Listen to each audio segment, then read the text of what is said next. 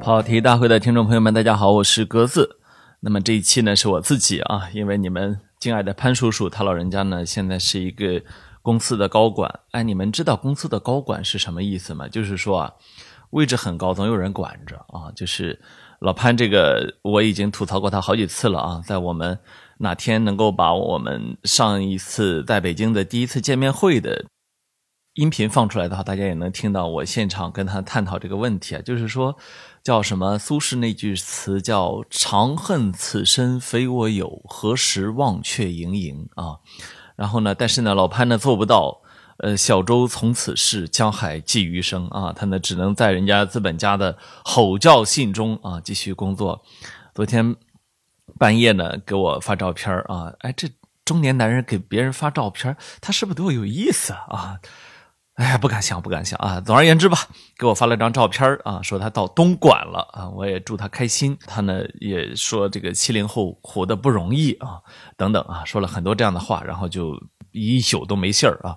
所以今天早上给我发了条微信，非常谦逊啊，说哥，亲哥，这期能你自己来吗？哎呀，说是没什么，小潘去吧啊。对，然后所以这一期就我自己来啊。这个我早上我坐这儿琢磨啊，在这个。家里面卧室，然后阳光打到我身上，暖暖的。我在琢磨啊，是不是应该讲一期温暖一点的话题？讲点什么呢？我觉得灌心灵鸡汤我也不会，然后这个宽慰人呢，我也不是非常会，而且我也不知道听众朋友具体面对什么样的困难啊。说真的呢，呃，上一次我们的见面会是我第一次，呃，不对，是第二次。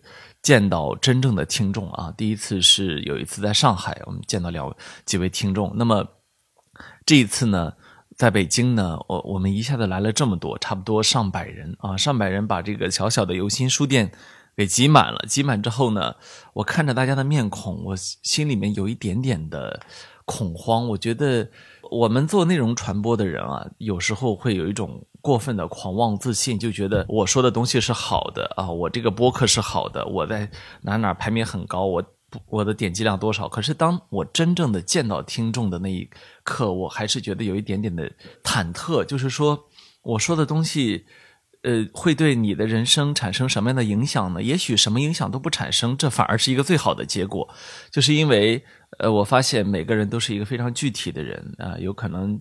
活在幸福之中，有可能活在纠结之中、焦虑之中，什么样都有。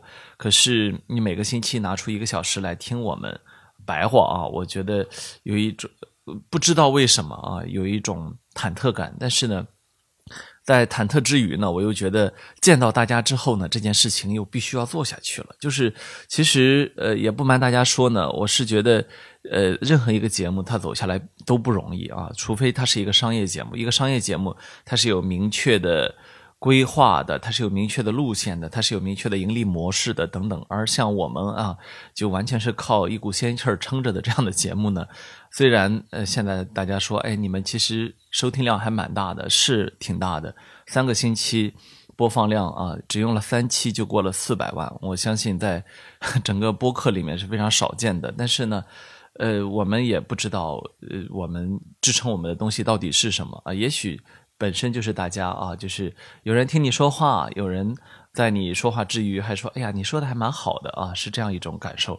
那么我倒也不是说求表扬了，我只是说，呃，是生命和生命，是人和人，是观点与思想之间呢，它会产生一种碰撞，一种融合，是一种大家对我们的信任，也是一种我们对大家的信任啊。这反过来的确是这样的，因为，呃，你说如果。你每个星期你要花很多的时间，你要去冥思苦想啊，你要去呃打车去见到老潘，然后在呃半夜自己回家。其实，呃这个事情它并不那么的，它并不像节目呈现出来的这么简单。何况。像我们这样一个草台班子啊，回过头来去想这段经历的时候，我们会觉得说，哦，其实是这个是大家共同创造的一个节目，因为你没有从第一期开始嫌弃我们啊，你音质这么差是吧？你怎么不好好剪辑？你怎么不加点 BGM，加点背景音乐啊？你为什么没有去呃修饰你那个夸张的大笑？你为什么没有去把你表达的你那些尴尬给剪掉？等等等，你为什么没有去找到非常好的？访谈对象找几个名人上你们节目，对吧？我这里要说呢，这里面呢是既有义务也有责任。就是说，呃，一方面呢，我们的的确确这个节目有特别多的可以上升的空间，仅仅是把节目的音频做的，呃，不那么的刺耳，不那么的不那么的尴尬，让它的节奏感更加流畅一些，也许我们就有很多的事情可以做。那至于说啊，我们的名人朋友们啊，那天见面会上也有。呃，也有听众现场问啊，我其实我的态度非常简单，就是尽量不请啊，就是说大家还是要听我和老潘来来说，因为呃，你有无数的机会，你有无数的场合，你有无数的节目可以听到呃那些名人朋友们，但这是这是我们一个非常小的阵地啊，这只是我们呃为了去表达自己，为了能够去呃输出观点，为了能够去跟这个社会之间产生一一点美好的互动。才去做的一个节目，我们我们是没有义务，也没有责任去非得说啊去请谁去请谁，没有啊。本公司虽然计划上市，但是本节目目前为止非常佛性啊，非常佛系的这么一个节目。呃，我说这么多不是说在抱怨，而是说我觉得。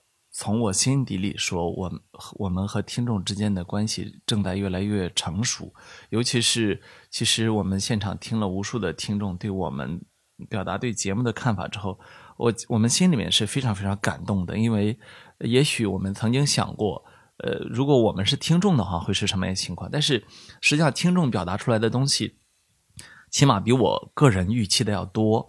呃，我没有想到的是。我们会有那么多我完全设想不到的听的场景，我也想不到的是，有那么多的人会把我们强行推荐给另一半，会会在我们的节目现场会拽着另一半来，会有那么多的，就也就是说，他把你在他自己最亲密的那个圈层内流动啊，我觉得这是一种极大的信任啊，所以呃，也许很多听众对于我们。呃，已经把我们当做，嗯，我我自恋一点，就是非常亲密的朋友那样去看待。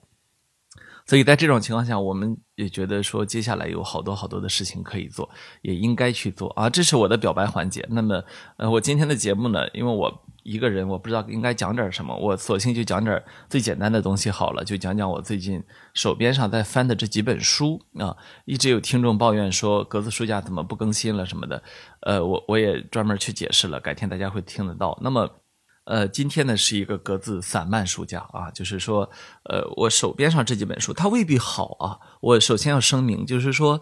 呃，当你去翻书的时候，你当然要照着好书挑，但是，呃，你会发现这个东西跟和人相处一样啊。有一个人是是出了名的好人，但是呢，你就是对他无无感啊。你就算给他发了发了好人卡，你也对他无感。所以，很多的时候，我们跟书之间呢，也是这样一种感觉。那么，呃，这是我最近手边在翻的几本书，他们未必好啊。我我首先要说，其次呢，就是。呃，你也多多少少能看得出来，我我在用什么样的标准去挑书啊？那个标准基本上就是说没有标准，什么书好，什么书能够满足我此刻的兴趣，什么东西是我还没有了解过的，我就会去认真的翻他们一下啊。首先给大家说，第一本叫做《别去读诗》啊，《别去读诗》这个书呢是美国的一个作作者叫斯蒂芬妮·伯特写的，那么他的。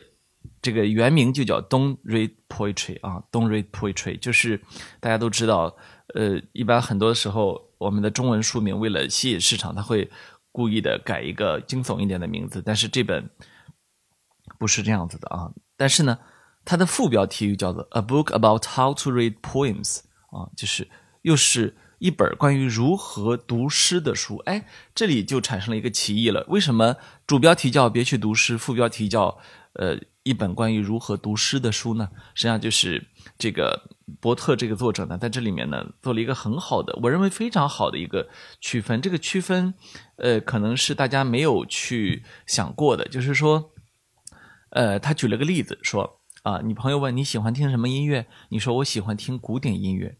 哎，其实你这样你这样的答案会让你朋友觉得很无聊，对不对？你应该说的是什么？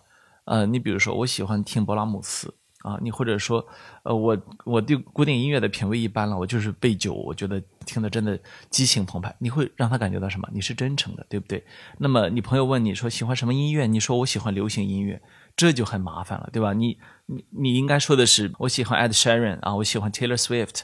那么你可能立刻就会获得共鸣，或者说是无感，你会得到立即的反馈。就是说，大家理解一点，就是在情感的表达上面，永远都是具体。比抽象要有魅力，啊，特别抽象的东西，有时候是很难去走进人的啊。你对人说哦，我喜欢你啊，你一般如果给给一个女生说她，你立刻就会收获一个反问：你喜欢我什么？哎，对，看到没有？就是人是对具体的东西是有这样的吸引力的。那么在这个地方呢，他倒不是从具体和抽象这个层面来说的，而是说呢。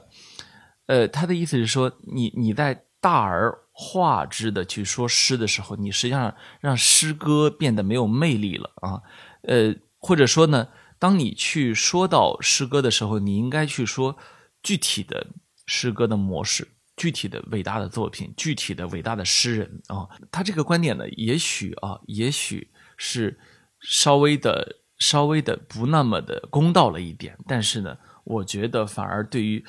诗歌在今天的普及是很有意义的，因为，呃，在文学殿堂里面呢，有一个我觉得有一个小小的走向，就是说诗歌正在被束之高阁。你会看到，呃，你身边有可能能够找到非虚构作家，能够看到写小说的，能够看到写散文的啊，当然你也能看到写微博的等等，但是你很少很少见到说这个人是写诗的啊，这样的人已经很少了，呃。这个地方呢，我觉得作者说了一句话，说的很好啊。他说：“没有一种类型的诗歌可以治好你的咳嗽，诗歌也不会废除资本主义，不会让一个情绪暴躁的幼童入睡，或者释放被拘留的难民。但诗歌可能会帮助你思考做这些事情的感觉。诗歌还会让你了解那些独特的人、亚文化和生活方式，用精妙的语言让你感到眼花缭乱，挑战。”你认识世界的方式，将你与过去相连，证明你并非孤身一人。哎，我觉得，我觉得这个这个地方就说的很有意思了，对吧？实际上呢，我觉得我们作为现代人，我们内心还是有诗的，只是说呢，我们正在被流行文化中这个把诗本身变得经典化、严肃化以及抽象化，而拒之千里之外了啊！所以。从我本人的体验来说呢，我会觉得说，哦，我这些年好像确实没有见过太多的好诗人。比如说这几年你会看到，哦，我前一阵在微博上推荐过啊，像这个矿工诗人陈年喜啊，呃，余秀华啊等等，你会看到，哦，他们是写出了一些让人觉得戳中内心的诗。可是这样的诗人少了啊，所以。他说呢，我把这本书叫做《别去读诗》，是因为如果你正在为读、写和捍卫一种叫做诗的东西而寻找理由，那么你可能已经做错了。确实存在一种叫做诗的东西，存在一种遣词造句的历史，啊，它不受词语含义的限制，而且经常出现押韵的句子。他说，但是这个地方就说的很好，同样有一种叫做音乐的东西，那些曲调和节奏被人有意按照模式制作出来。但与其说我们在听音乐，不如说我们在听贝多芬、碧昂斯；与其说我们在学烹饪，不如说我们在学意大利面、煎蛋饼、韩式石锅拌饭或者越南河粉。我们与其说我们在做运动，不如说我们在打篮球或者滑冰。哎，所以他最后总结出结论说：我在读的不是诗，而是那些从事诗歌创作的诗人的作品。这些诗有不同的呈现方式和不同的目的，也给了我们各种各样阅读他们的理由啊。我觉得这个地方就说的很有意思啊，就是呃，其实这本书呢也给了我一点点的启发，就是我相信每一个热爱文字的人，其实多多少少的都会有一段热爱诗歌的历史。呃，这个历史对我来说很长，但是呢，我只有过非常短的、非常非常短的。写诗的冲动啊，因为，呃，我记得是中学的时候，那时候写了几首诗啊，歪诗。写完之后，我就意识到说，哦，其实我不是个非常适合写诗的人，因为我会倾向于解释啊。而一旦你解释在现代诗里面，你就会变得有一个特别明显的特点，就是你会拗口，你会冗杂，你会太长。所以，呃，我当时我觉得说，哦，我的才华，我的天赋不在这上面。可是这一阵翻了这本书之后，不知道为什么，有一天走在路上，晚上有一首诗冒进了我心里，于是我把它记了下来。有一天早上打车经过长安街，看到人群纷纷攘攘，每个人脸上表情都很凝重，没有人笑。于是我在出租车上又写了一首诗，就是 不知道为什么，就是你会感觉很像武侠小说里面有一个东西叫任督二脉，因为你没有想清楚某一件事情，而导致。你没有办法去做做好一件事情，那么你只好将它束之高阁。对我来说，我和诗诗歌之间的关系大概就是这个样子。也许到头来还会证明我在这方面完完全全没有天赋，但是我还是我还是觉得说，嗯，这个这个事情啊，这个事情本身有意思啊，就是它打开了我一点点心门啊，就让我觉得说。我可以永远都不发表他们，但是我内心里面是有这么几个句子，它在流动的。那么你就写下来好了，这个是一个蛮妙的一个体验啊。说完了诗歌呢，我们来说小说啊。呃，我我这一阵呢在读香港作家李碧华的小说。李碧华呢，大家可能呃都知道他，对吧？为什么知道他？因为呃，《霸王别姬》《卧虎藏龙》啊，编剧啊，或者说《霸王别姬》的原著就是李碧华的小说。那么你会。知道说这其实是一个影响华语电影非常深远的这样的一个香港作家，但是呢，实际上呢，我从我的体验来看，我觉得他并不是我们的生活中我们在大陆的阅读范围之内非常火的一个作家。那不知道为什么有一天我想起来去买了几本李碧华的书啊，结果读上瘾了啊，就一直在翻他各种各样的小说。为什么读上瘾了呢？呃，我就发现，呃，读完他之后，我又去读了几位香港的小小说家的。著作呢，我发现他们有个共同的特点，就是香港这样一个真正的市市场经济特别发达商品社会，他们的作品是非常非常的市场导向的。就是说，你会在阅读的时候产生快感，你会觉得怎么读的好流畅，一不小心就被这个东西给带着走了下去，就是会让我想起来，那小的时候看 TVB 的剧，看邵氏武侠，看香港的一些电影，你会觉得。就你你能明白那种感觉吗？就是，呃，你像在你还没有去完全接受无糖饮料这个概念的时候，你去喝糖水呃，你也不知道为什么那东西呢也没有好到说让你觉得哇，但是你就会一直喝一直喝啊。你不开心的时候喝一个冰可乐好开心啊，你你夏天热了的时候喝一个冰雪碧好爽啊，是这种感觉。那么。我不知道为什么，我读他们的书的时候，就产生了这样一种喝冰可乐和夏天的凉雪碧的这样的一种心境。那么，呃，边读呢，我就会边想啊，香港，因为呃，当然它地方很小啊，呃，人口呢也可能就跟大陆的一个地级市差不多，但是它多年的这种超级发达的这种经济体啊，它的的确确历练出来了很多的这种很成熟的文化产品和非常成熟的作家啊。内容的输出者，那么我一边读李碧华，我一边就在就在想，哎呀，这个他影响了谁呢？他影响了谁呢？我就不知道为什么，我想到他可能影响了冯唐啊，因为冯唐曾经多年在香港啊，那么我就会觉得，当你去读冯唐的《不二》啊，当你去读类似这样，呃，因为我有几次在机场买到过冯唐的书，在飞机上迅速就翻完了，翻的奇快无比。当我翻李碧华的时候，忽然想到，哎，这是一种类似的阅读体验。就是它可以让你快翻书，又有快感，然后呢，同时呢又让又不让你觉得它浅薄，因为你知道，如果你细想的话，它一定会有，它一定会有所谓的第二层的，对吧？那么，那么对不起，它它首先要确保的是第一层，就是好读啊，可读性非常强啊。我我现在说的是手上呃这两本是原来的时候花城出版社为李碧华出的《潘金莲之前世今生》和《幼僧》。你就会觉得说，他都是在改变历史啊，那历史上肯定没有过这样的事情啊。一个说的是潘金莲，一个说的是当年的李世民，呃，杀掉他兄兄长和弟弟在玄武门兵变的那段经历啊，他描描绘了其中一个将军的爱恨情仇等等。那么这肯定是假的，但是他们真的写的好看啊，非常非常好看。所以，呃，有的时候我们会说，呃。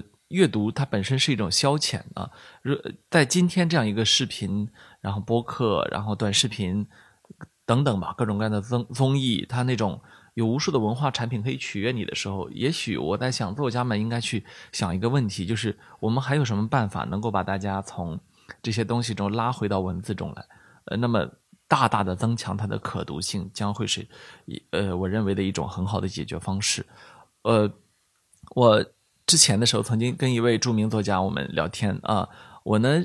认为他写东西可能是会讲究思想性、哲理性、深刻等等，呃，没想到他开口第一句就跟我说：“他说，我觉得你一定要注意的就是大家爱读什么。”哦，我这个其实让我很惊讶，因为呃，这个实际上我们做媒体，尤其是做新媒体的内容创作者呢，这一直是我们心中的一个法则嘛，对吧？就是让大家爱读。但是我们一直觉得生产这样的东西是很浅薄的啊，是易碎的。但是我没有想到的是，其实，在真正的好的作家那好，呃，也不是说真正的好的作家就得那样，而是说有一部分好作家那里呢，实际上，呃，可读性、易读性，它也也成为他们一个非常重要的，甚至说呢，如何能够让这个世界一天到晚讨论他提出的概念，成为他非常重要的一种写作的目标和理想。哎，这个。其实是一件好事情啊！这个如果有更多的人有这样的想法的话，有可能对我们这个世界产生很好的影响啊。比如，呃，举个例子，就是说，在我们这个呃写作啊传播界之外呢，实际上还有特别多的界别。你比如说科学界、医学界啊，你比如说工程界等等，你会看到这么多年啊，我们。呃，我们这个社会逐渐的开始意识到这个问题，就是说，我们有的时候跟发达国家之间相比呢，我们在文化产品上面，我们有些方面是有差是有差异的。呃，这个差异，比如说科普啊，你比如说美国的科普啊，像什么卡尔萨根啊这些人，他做了非常非常好的工作，可是我们好多。大科学家呢？我们的形象是说他做了特别好的研究，他埋头苦读，埋埋头苦干啊，他一直在钻研。但是呢，他不面向公众去表达。实际上，我们会看到，呃，有很多的大的，有很多非常大的科学家，他们本身呢会面向公众做非常好的科普啊和这种知识的普及。那么，比如说。呃，我们我们呃，那个有一个武大的学长啊，他翻译了一本一本书，叫做《追寻记忆的痕迹》啊。我前一阵也一直在翻那个书，就是是诺贝尔奖得主坎德尔的自传。那么你会看到，在他自传里面，他完全把啊神经科学这些年来的一个发展的基本的脉络，尤其是与记忆有关的啊，给理得非常非常清晰啊。尤其是我在读的时候会看到，比如说有的部分啊，我我我恰好了解啊，那么。他顺手一说的时候，你会感觉到啊，这个科学家为了能够让公众能够听懂，他其实是做了大量的工作的。我其实呃内心里面是希望有越来越多的这样的人，就是说他是专业人士，但是呢他呃愿意进行非常好的非专业的写作，因为呃对一个社会来说，我们去理解越来越有高专业壁垒的现代学科呢，并不容易，但是呢。对于一个社会的协作来说呢，让大家互相理解，却很重要。尤其是呢，对于我们的青少年来说，他的成长过程中呢，需要有很好的科学普及，需要有很好的医学普及，他才能够去真实的了解我们这个社会正在发生什么，我们人类的创新走到哪一步了，我们的科技，呃，接下来的这个爆点、兴奋点在哪里啊？这个很重要。那么，这种大家写小书的这种传统啊，这个什么叫大家？大家就是人家本身在专业。范围之内已经做得很好了。什么叫小书呢？其实并不是说它书小，而是说呢，它的可及率高啊。那么这个可及率高呢，我认为就是一定要在增强可读性上下很多的功夫啊。这个我们的现实是很多作家还没有意识到这个问题啊。很多作家还在说这个社会不理解我深刻深邃的思想是吧？我深邃的哲思啊。呃，我觉得这是挺麻烦的一件事情啊，就是。这是属于你和社会之间的互相误解，所以这个我最近在翻的另外一本书呢，就正好是科学家的这个是哪位科学家呢？是日本科学家叫本树佑啊。本树佑大家可能非生命科学的朋友呢，可能不不一定非常的清楚这个人，但其实呢，他是呃活着的一位传奇，一位大科学家啊，是二零一八年诺贝尔生理或医学奖的得主啊。那么。大家可能说了，那获得诺奖的每年至少有一两个、两三个，为什么你要单独的说他呢？因为这就是因为他完全的符合符合我就是心目中一个好的科学家，一个大科学家，他面向公众的那一面，就是他的研究不用说了，对吧？拯救了无数的病人，无数的患者。但是呢，他的这种面向公众的作品，让我觉得，哎呦，厉害，非常厉害。呃，就是这本书叫做《生命科学是什么》。啊，生命科学是什么？这本书呢，实际上写了很多年了。他在日本已经畅销了三十多年。也就是说，本书佑先生在日本呢，本身就是一位对于大家来说非常重要的这样的一位一位普及型的这样一位大家啊。那么他为什么要去写这个书呢？啊，而且在日本，呃，这为什么这个书会反复不断的被重新印刷呢？这个书是从一九八六年四月出版的，它是属于日本著名的一个科普丛书。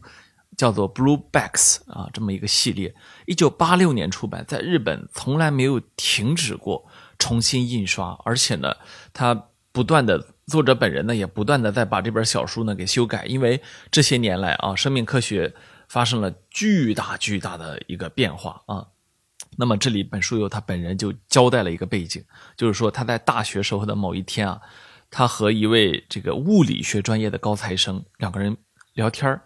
人家那个人说：“说生物学之类不值得被称为科学，那种只记载一些暧昧模糊的现象论的生物学或医学是二流学问。”哎，你看，这是来自物理学对生生物学的这样一个鄙视，对吧？结果呢，他呢就跟人家去辩论辩论辩论半天呢，谁也没说服谁，对吧？他说呢，这个那是当年大学二年级的时候发生的一个辩论，但是呢。他没有想到的是，在那场辩论之后的十年左右，生物学的面貌发生了惊人的变化啊！因为有机化学和物理学这种新技术的引入啊，以及基因工程技术的发展，导致生命科学突飞猛进啊！它产生了一种叫革命性的进展。那么，在产生革命性进展的同时呢，这个你你你就看啊。本书游先生为什么值得我们很敬佩？他本身是一位极其有天赋、有才华的这样一位，呃，生命科学领域的未来科学家、年轻科学家。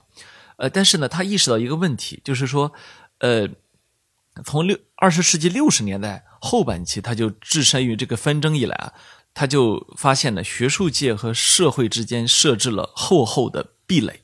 他觉得呢，科学研究呢不应该和社会完全脱节，所以。我觉得这个地方就是让让他值得我敬佩了啊！他就说呢，在研究生期间呢，他就停了下来，停下了自己的研究工作，大有前途的研究工作，用了一年的时间来讨论日本究竟应该采用怎样的研究体制，科学和社会之间究竟应该是怎样的关系？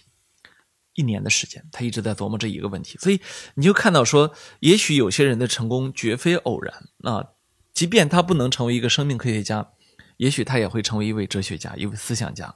只是呢，这位哲学家、思想家在停下来思考了一年之后，他发现思考本身是徒劳的啊，所以他要他又重新回到了他的研究工作，并且呢，在一九九二年，找做出了开创性的工作，导致他获得了二零一八年的诺贝尔奖。但是他自己又说呢，说。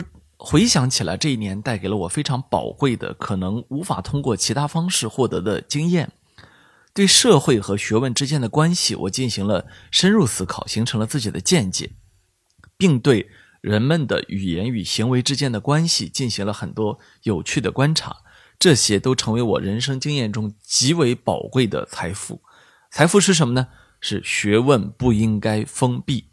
啊，他说呢，特别是像现在的自然科学，所有的研究经费都是由国民所纳税金来承担的，那就应该积极努力，把研究成果回馈给国民。他说，科学技术的成果是否不应只通过其应用的结果给国民生活带来方便，而是将它所引导的思维方式也回馈给专业领域之外的人呢？他说。因为有这样的想法，所以当我被邀请参加演讲活动的时候，即使很勉强，我也会参加。啊，坦白的说，我经常不得不抽出自己的研究时间去参加活动，同时还担心自己的观点能否正确的传达给听众。参加这种演讲有时候是一种痛苦，但是我一直认为面向大众的演讲是一种科学研究人员对国民应尽的义务。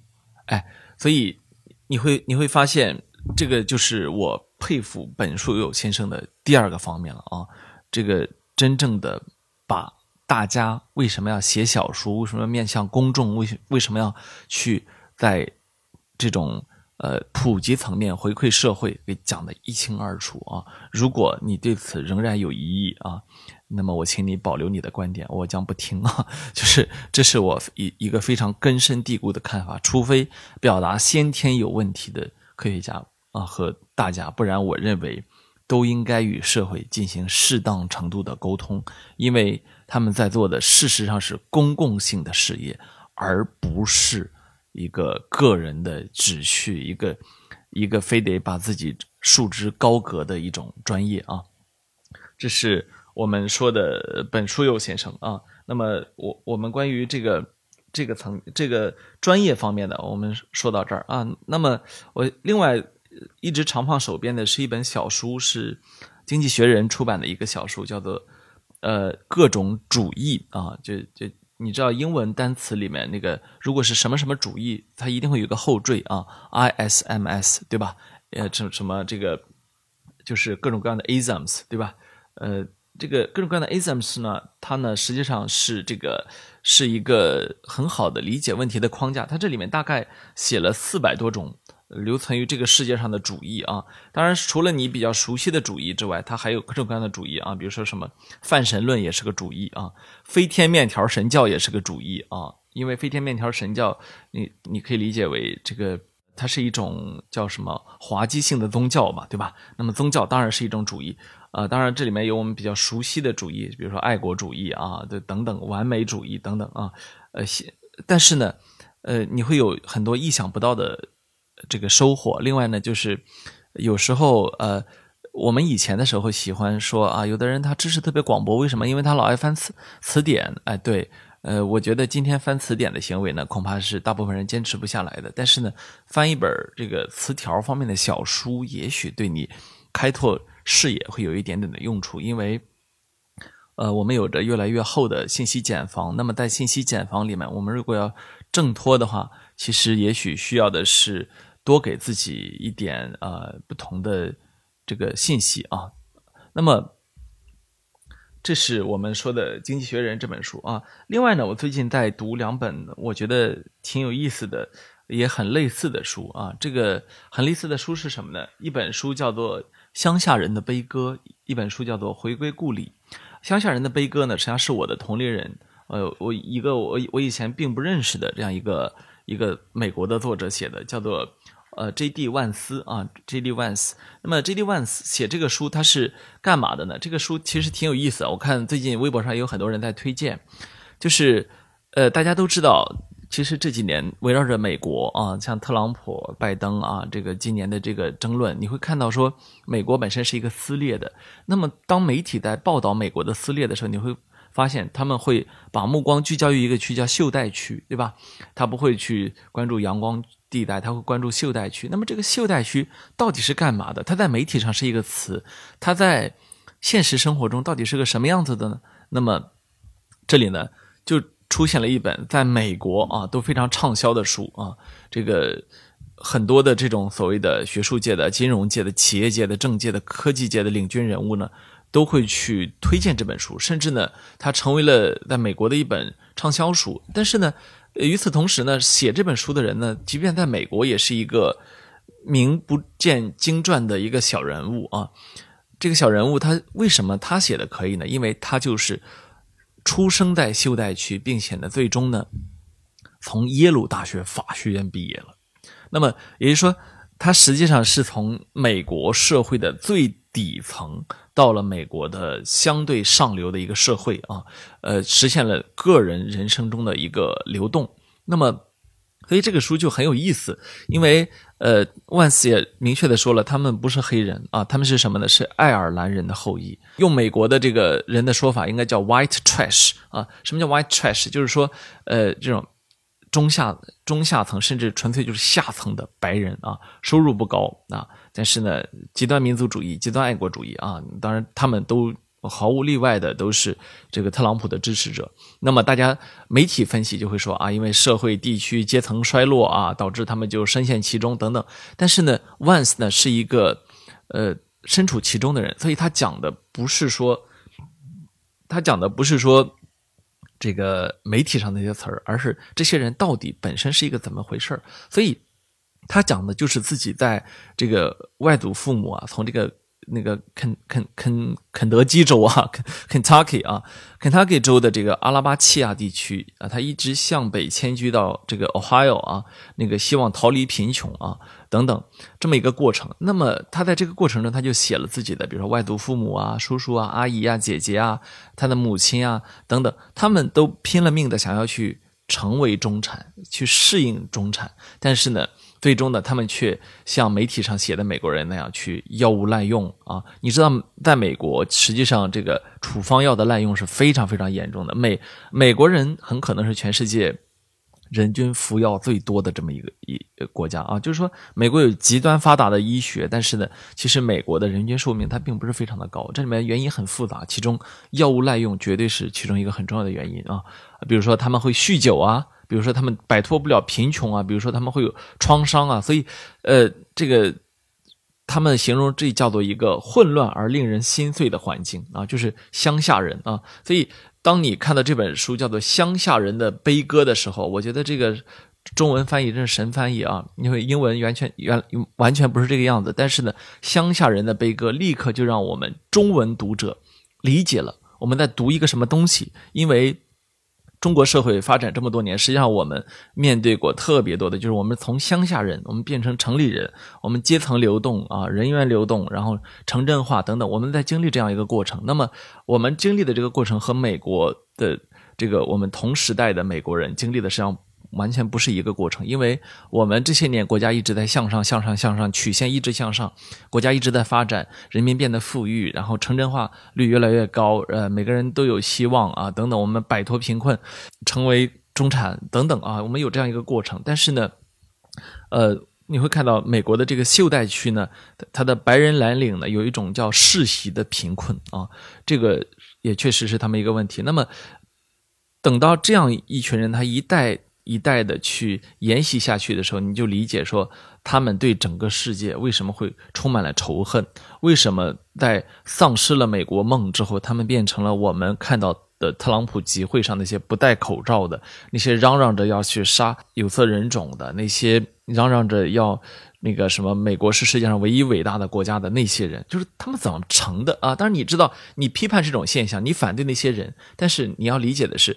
任何的一种现象，它都是有它的成因的。OK，这本书就是它的成因，而且呢，故事性很强，写的可读性很高。所以，呃，当我去读这个乡下人的悲歌的时候，我就能理解说，像这样一本回忆录呢，实际上是让我们呃有点看到了那个美国不太受我们关注的角落。因为过去我们了解看美国的时候，我们可能看到的是好莱坞，可能看到的是美国大片儿，可能看到的是呃。格莱美、奥斯卡看到的是美国大选，看到的是美国某一个成功人士他的全球畅销书，就是那是他光鲜亮丽的一面。但是为什么在我们天天看到的都是光鲜亮丽的时候，他最终撕裂成了两个互相对立的阵营，然后国家几乎就是撕裂到完全无法弥合呢？那么我觉得这本书呢，从知识人的角度呢，我。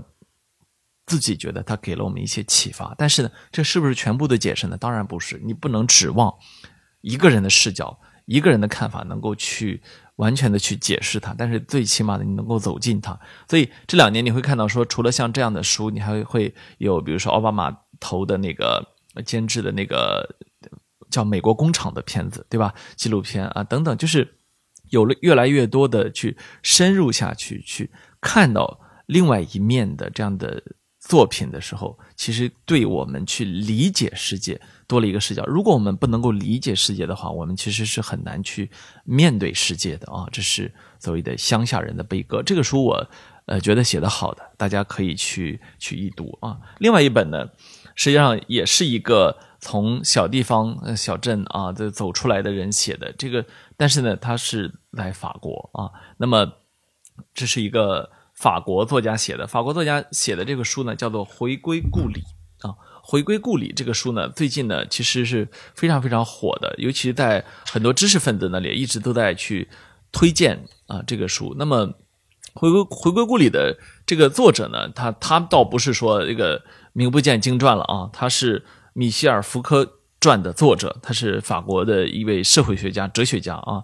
当然了，他也是呃这个跨越了阶层的，他是从一个呃一个非常非常小的、非常贫穷的、非常保守的困顿的地方呢，跨越了自己的出身，跨越了自己的阶层，最终成为法国的这种呃比较知名的一流的知识分子啊。所以，呃，当他去写这个的时候，他和这个 J.D. Vance 写《乡下人的悲歌》的时候并不一样。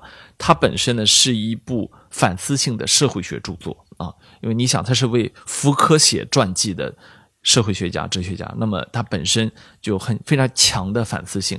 那与此同时呢，他的语言文本文本是非常优美的，所以他呢是具有很很强的这种文学气质的。当然，这个故事呢，实际上呃，我们中国读者读了之后，我们可能会觉得说，他这是一个非常不孝顺的人写的啊。尤其是我们山东人，就是你很难去理解他和他父母之间的关系。在他的父母活着的时候，呃，尤其是他的父亲活着的时候，他几十年他没有回去啊。他的父亲得得了阿尔茨海默症，也就是我们呃。呃，老话说的这个老年痴呆啊，之后他都没有回去啊，他完全没有去回去。他他说这个地方是我曾极力逃离的地方，我曾刻意疏离的社会空间，在我成长过程中充充当反面教材的精神空间，无论我如何反抗，依然构成我精神内核的家乡啊。他说的是，这是他对故乡的定义。那他跟他父亲之间就更是如此啊，他跟他父亲之间那就是。完全的，呃，你看，他说他父亲生病之后啊，他说他曾陷入很深的焦虑啊，很深的焦虑是什么呢？说可不是为了他，况且对他来说已经太迟了，他的病没有激起我的任何感觉，连同情都没有。我很自私的担心着自己，这种病会不会遗传？我有一天也会生病吗？我开始试着背诵那些烂熟于心的诗词和悲剧情节来检验自己是不是还记得啊？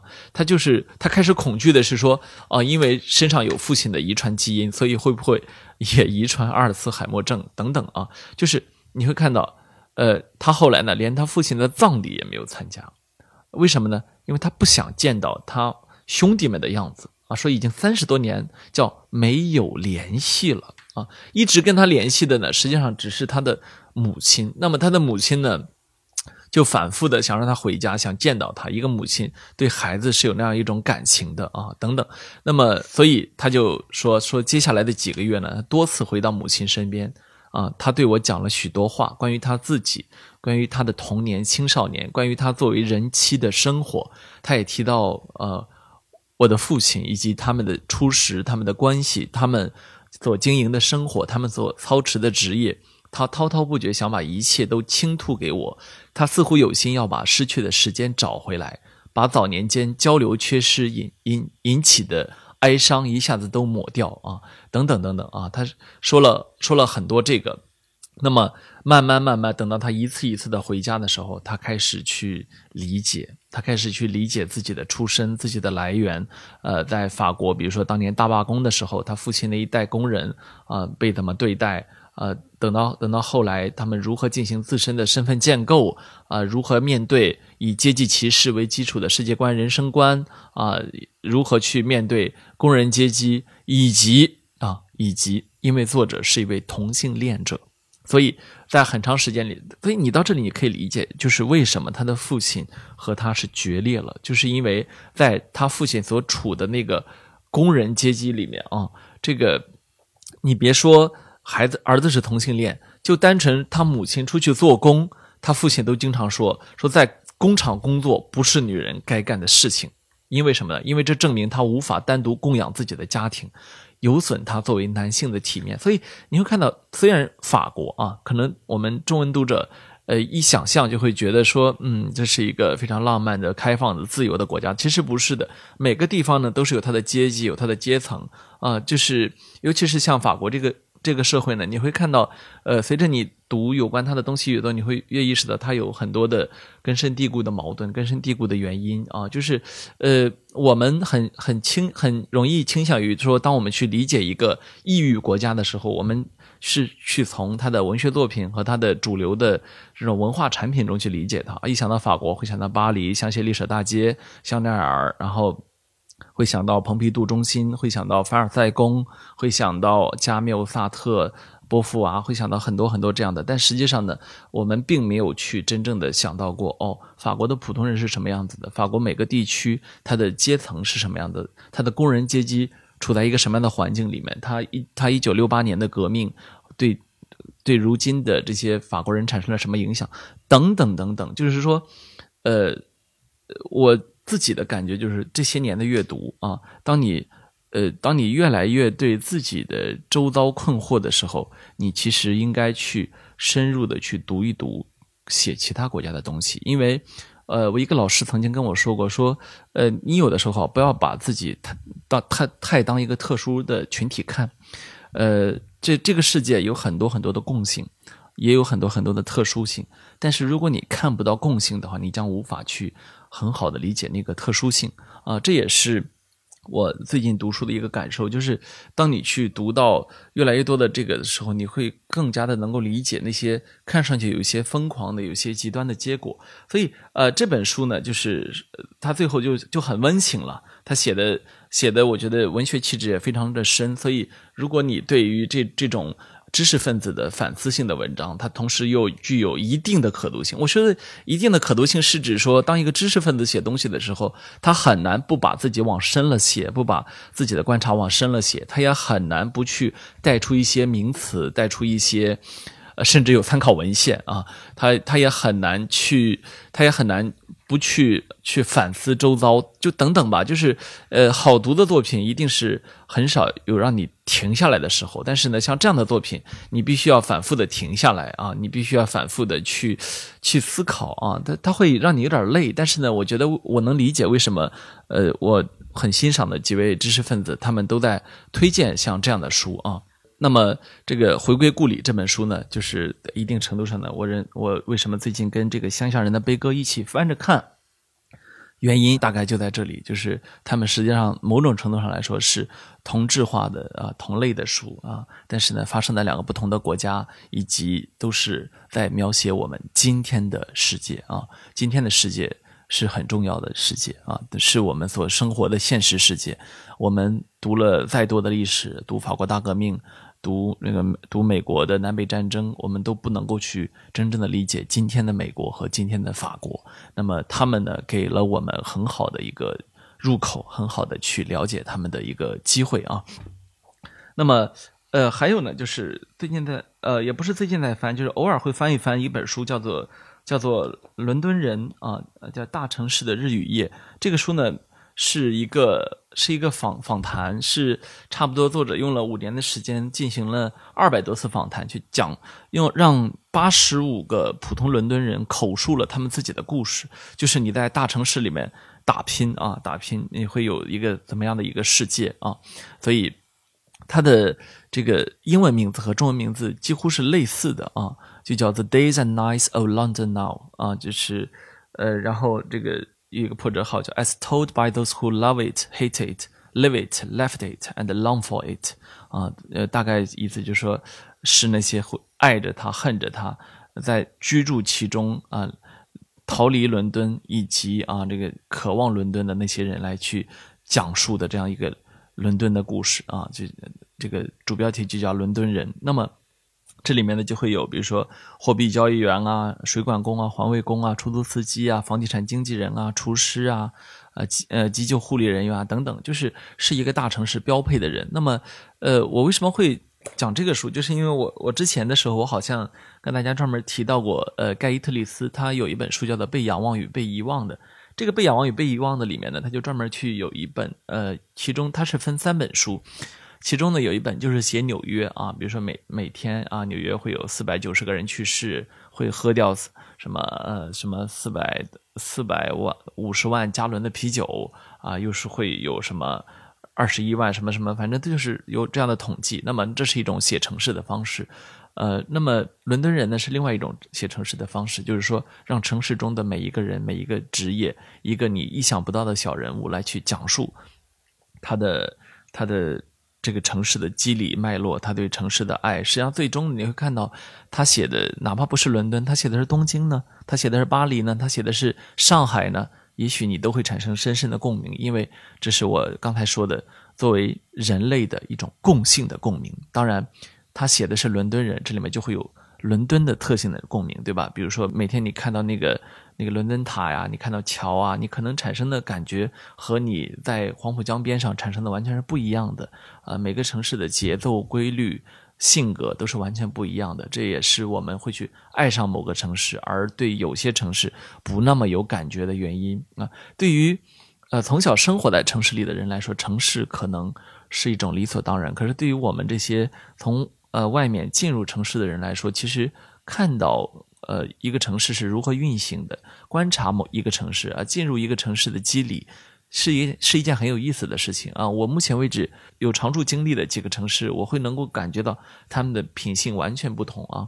在多年的这个工作中呢，采访啊，去去，有时候我我们的工作会去，比如说去见到社区啊，进进入到社区某一个大妈呀，然后去到派出所里面啊，我们会去呃进那个呃呃环那个环卫队呀等等，就是我有时候我挺喜欢啊，在。到一个城市，你可以去看看规划馆啊，你可以去看看它的博物馆啊，看看它的展览馆等等，呃，它是完全不同的经历。然后你可以去跟呃这个有关部门的人人聊天啊，你可以去听听城市未来的规划和，甚至你可以呃问一个出租车司机他自己的感受啊等等，呃，对于人的好奇心。是很多写作者的一个共性啊，所以你会看到《伦敦人》这本书，实际上本身也不是英国人写的，而是一位加拿大作者叫 Craig Taylor 写 Taylor 写的。那么，呃，这我觉得是其实是最好的啊。你你让我去写我们自己那里，我觉得我不知该如何动笔，因为你一动笔，其实你就是能粘住你手的。这个血缘太多了啊，所以还是进入一个陌生的场域去写，我觉得会更有趣一些。呃，所以呃，同时呢，在翻着另外一本，就是日本的日本的一本一本，我觉得这本书写的并不是非常好啊，但是可能比较贴切，符合大家当下的一个一个心境啊，就是呃叫做《工作漂流》啊，是也是译文出版社的非虚构写作系列中的一本书。那么《工作漂流》这个书呢，它其实讲的是八位。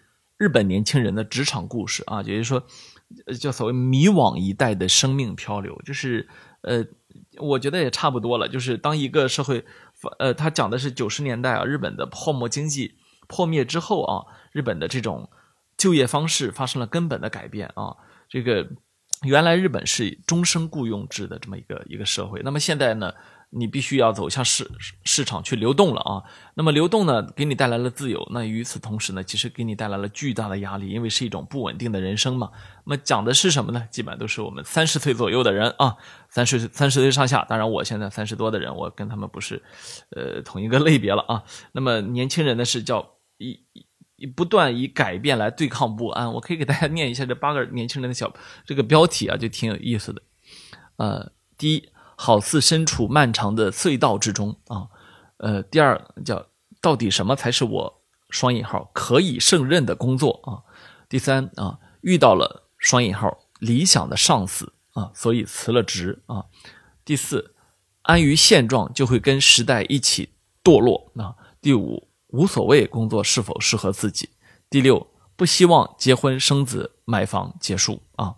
第七。选项的不断消失，真是太可怕了。第八，正因为总是不安，所以只能不断前行。所以你能从标题中你就知道，说这有可能是你会产生深深共鸣的东西。但是呢，因为我们不在日本，所以我读的过程中呢，我并不是非常的有感觉啊。我只是说最近翻到手边呢，觉得好像是挺有挺有意思的一个可以对比的一个啊。最后一本啊，最后一本。讲的是，呃，我前一阵儿不是说推荐叶嘉莹先生的那个纪录片《居水月在手》嘛？最后呢，《居水月在手》的票房很不错，应该有八九百万，可能是不是这几年纪录片的票房呃最高啊，最高的应该是我们老师的一个团队拍的，呃，差不多有一千多万。那么这个叶嘉莹先生的这个纪录片之后啊，我当时心里想，我好像没有特别系统的读过叶嘉莹先生的东西，就是说有时候看个视频啊，有时候看他网上一篇文章啊，那我想说，那我就呃翻一翻他到底在写什么吧。于是呢，就。买了买了这这几本啊，特别的轻松的书，就是叶嘉莹先生的叫演讲集啊，叫《嘉玲讲演集》。这个《嘉玲讲演集》呢，挺有这个挺挺有可读性的，因为本身就是他的呃演讲嘛。那么我最近在翻的这本叫《人间词话七讲》，《人间词话》呢，因为是我非常熟悉的一本书，王国维的嘛，我一直非常喜欢呃海宁王静安先生啊，呃这个在清华大学里面。干脆就有一个海宁王静安先生纪念碑啊，所以呃，我看他讲人间词话，哎，我觉得讲的真好，就是呃，果然呢是说读先生读的比我们深得多啊。像人间词话里面很多东西呢，我都非常熟悉，但是呢，听叶先生一讲了，我觉得哎呦是这么回事儿啊，这个我好像理解的确实没有特别的到位，这个很惭很惭愧啊。呃，不光是术业有专攻，还有这个灵性、悟性、天赋方面的差异啊。叶先生呢，确实在呃把他的人生融到了词里面，所以他读出来的词呢，真的对我来说也是非常感动的啊。那么我建议大家呢，如果比如说你要有一个睡前读物啊，你想说读一点东西很温暖的、很温馨的睡着了，我倒觉得叶先生的讲演集有可能是你很好的一个一一个一个材料啊，一个可以。枕边书，因为他一讲一讲的，你读到某一讲，你想睡着了，你明天晚上你还可以接得上啊，就像听一个老师一直在讲东西一样啊。当然了，你也可以听跑题大会来催眠睡觉嘛，对不对？好，我今天这个唠唠叨叨白活了手边这么多的书啊，希望大家冬日温暖，开卷有益。好，拜拜。